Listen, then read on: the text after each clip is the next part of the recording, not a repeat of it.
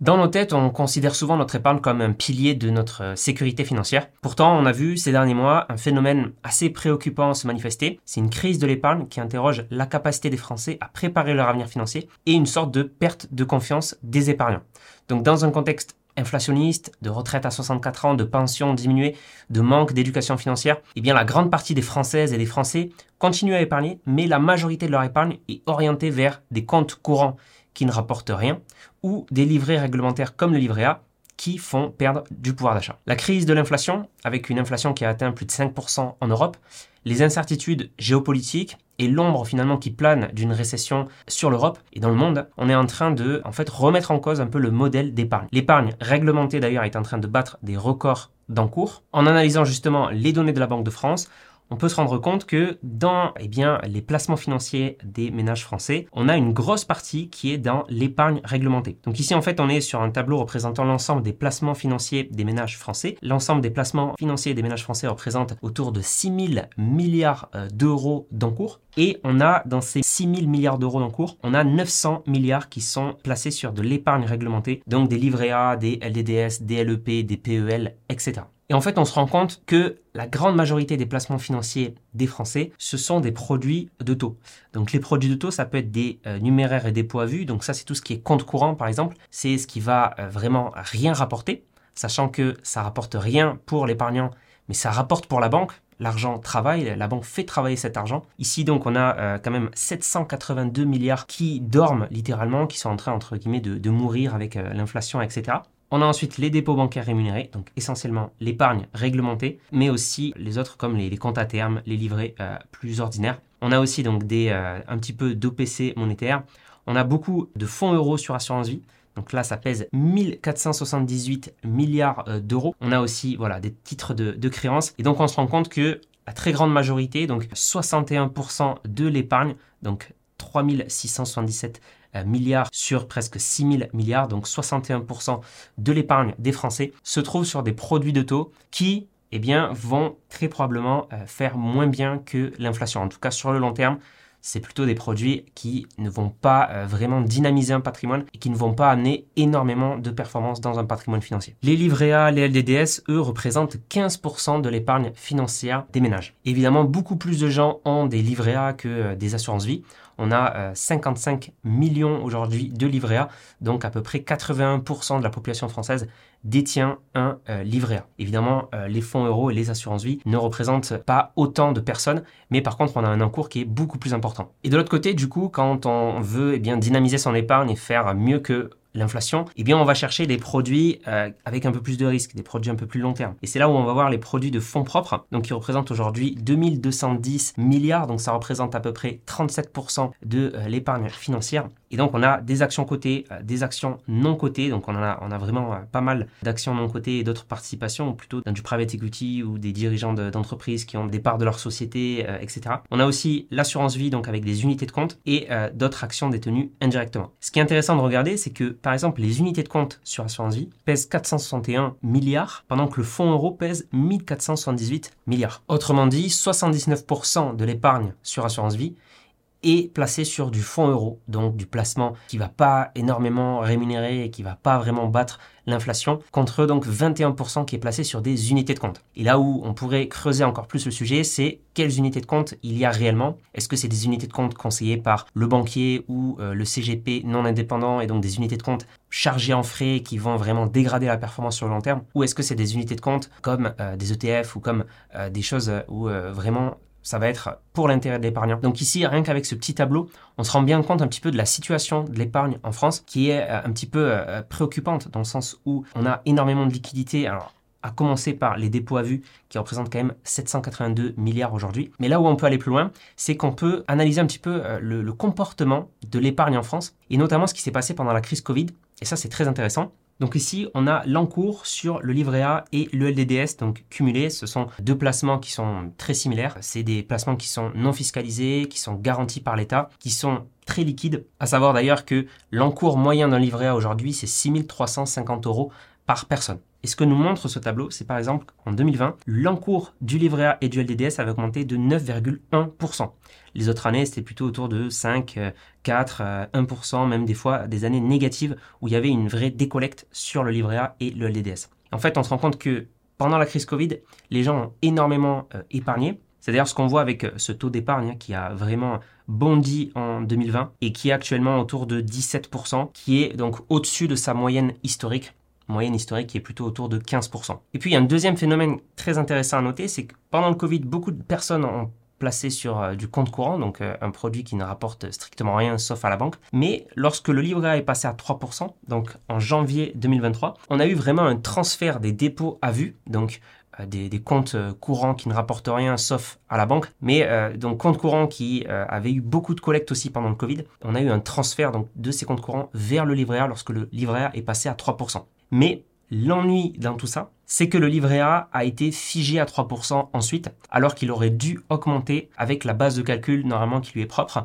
c'est-à-dire la moyenne arithmétique de la moyenne semestrielle des taux à court terme en euros, donc le taux donc c'est le euro short term rate, et l'inflation en France mesurée par la moyenne semestrielle de la variation sur les 12 derniers mois, et c'est l'inflation hors tabac qu'on regarde. Donc avec ce calcul, le livret A aurait dû passer normalement en août 2023 à 4,1%. Donc ça n'a pas été le cas, il a été figé à 3% et ça c'est un choix politique. Dans tous les cas, si on regarde, eh bien en fait sur les livrets A et LDDS, on a un encours de 550 milliards d'euros et donc au lieu de rémunérer cet encours à 4,1%, on le rémunère à 3%. Ça fait un manque à gagner pour les épargnants de 6 milliards d'euros. Autrement dit, le fait de fixer le taux du livret à 3% au lieu de 4,1% qui devait être eh bien, le taux selon sa méthode de calcul, on a piqué entre guillemets 6 milliards d'euros aux épargnants français. Alors pour moi, il ne faut pas non plus s'apitoyer sur son sort euh, ou, euh, ou, autre. Hein. Ce qui moi, pour moi, est très important en fait dans son avenir financier,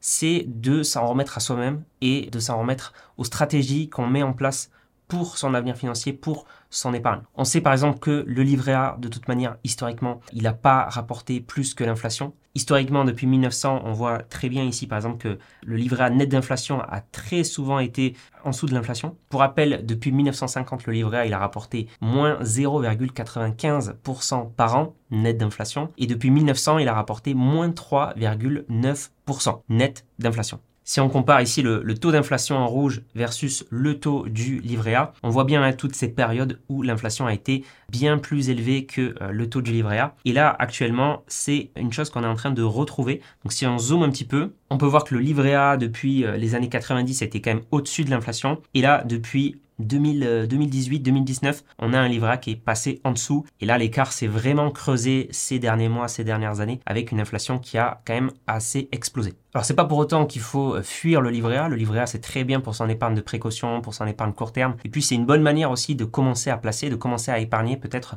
au début c'est peut-être le premier réflexe à avoir, mais on comprend vite ensuite eh bien ses limites sur le long terme et on comprend vite l'importance de capitaliser pour sa retraite, pour son avenir financier, autrement que par des simples comptes euh, réglementés ou livrets réglementés, ou en tout cas ce qu'on a vu tout à l'heure. Il faut vraiment avoir une poche de produits qu'ils appellent ici, que la Banque de France appelle fonds propres. Il ne faut pas rester uniquement sur des produits de taux. On sait que ben, les produits de taux, ça va être vraiment euh, très très limité en termes de performance long terme. Et ce que je dis sur le livret A, ben, du coup c'est vrai aussi pour le LDDS, c'est vrai aussi pour le livret jeune. En général, c'est le même taux que le livret A. C'est même encore plus vrai pour le PEL qui lui est à 2% actuellement et qui est fiscalisé. Donc net de fiscalité, on tombe quand même à 1,4% net de fiscalité, donc avant inflation. Si on enlève l'inflation, on a vraiment une performance négative avec le PEL. Alors que voilà, on voit souvent euh, des gens qui ont beaucoup d'argent sur compte courant, beaucoup d'argent sur livret A, un PEL parfois qui est plein. Donc on comprend bien qu'il y a quelque chose à faire et qu'il faut aller quand même au-delà pour son avenir financier devant ben, la, situation actuelle, les problématiques de, retraite, les problématiques d'inflation, etc. Et puis en France, on a aussi un, piège entre guillemets, c'est que on a euh, cru pendant un certain temps que l'État allait s'occuper de tout pour nous et, et euh, même de notre retraite, etc. On comprend là petit à petit que ben, il y a des, gros dangers au niveau de, sa retraite et que euh, on a un système de retraite qui est de moins en moins viable. Et ça, c'est quand même assez différent dans d'autres pays, notamment les pays anglo-saxons ou même euh, l'Allemagne, où on a beaucoup plus de gens qui se préoccupent de leur avenir financier, de leur placement financier, qui investissent notamment en bourse beaucoup plus qu'en France. Et d'après ben, des sondages, des comparaisons et notamment les données de la Banque de France, on aurait eh bien, les Français qui seraient vraiment à la traîne pour gérer leur argent, avec 77% des Français qui jugent leur connaissance financière faible, 85% des Français qui n'ont jamais bénéficié d'enseignement d'éducation financière. Et puis là où ça peut être quand même beaucoup plus préoccupant, c'est qu'on a 25% de la population qui a découvert tous les mois et un Français sur cinq de plus de 18 ans qui a un crédit à la consommation en cours. Alors dans tout ça, j'aurais aussi pu parler des salaires qui n'ont pas suivi l'inflation, de la situation sur l'immobilier aussi, la durée des crédits immobiliers et donc de l'endettement des dettes des particuliers qui n'a fait que augmenter, passant de 160 mois en moyenne en 2001,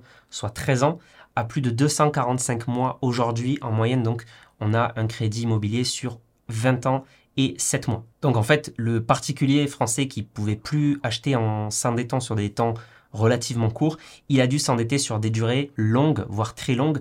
Et aujourd'hui, avec l'augmentation des taux, on peut euh, voir des gens qui vont s'endetter sur des durées très longues avec des taux très élevés. Évidemment, ils vont euh, prier pour que les taux descendent et qu'ils puissent ensuite se faire refinancer à des taux plus bas. J'aurais aussi pu parler de, eh bien, du risque de récession.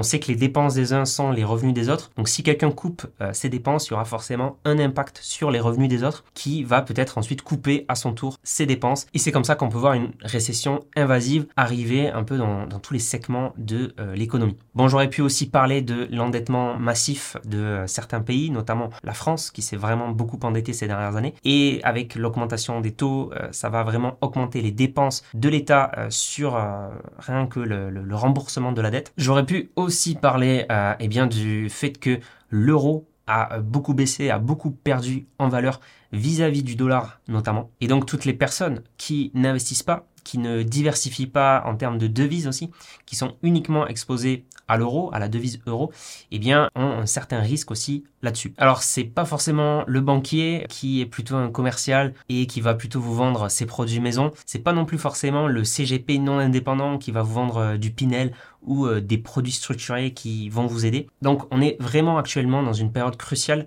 où l'éducation financière finalement est majeure et est vraiment une ressource très importante à avoir. Voilà, de plus en plus important de capitaliser soi-même pour sa retraite, pour son avenir financier et pas se laisser avoir un petit peu par tous les pièges et, tous les, les risques qu'on a pu énoncer dans cette vidéo. Si vous souhaitez apprendre à faire ça vous-même, à développer vos revenus grâce à l'investissement et à construire une stratégie solide et performante, je vous invite à cliquer sur le lien en description pour accéder à ma formation offerte en 7 jours pour avoir les connaissances nécessaires afin d'avoir les meilleures pratiques pour votre avenir financier. Donc cliquez sur le lien en description pour y accéder.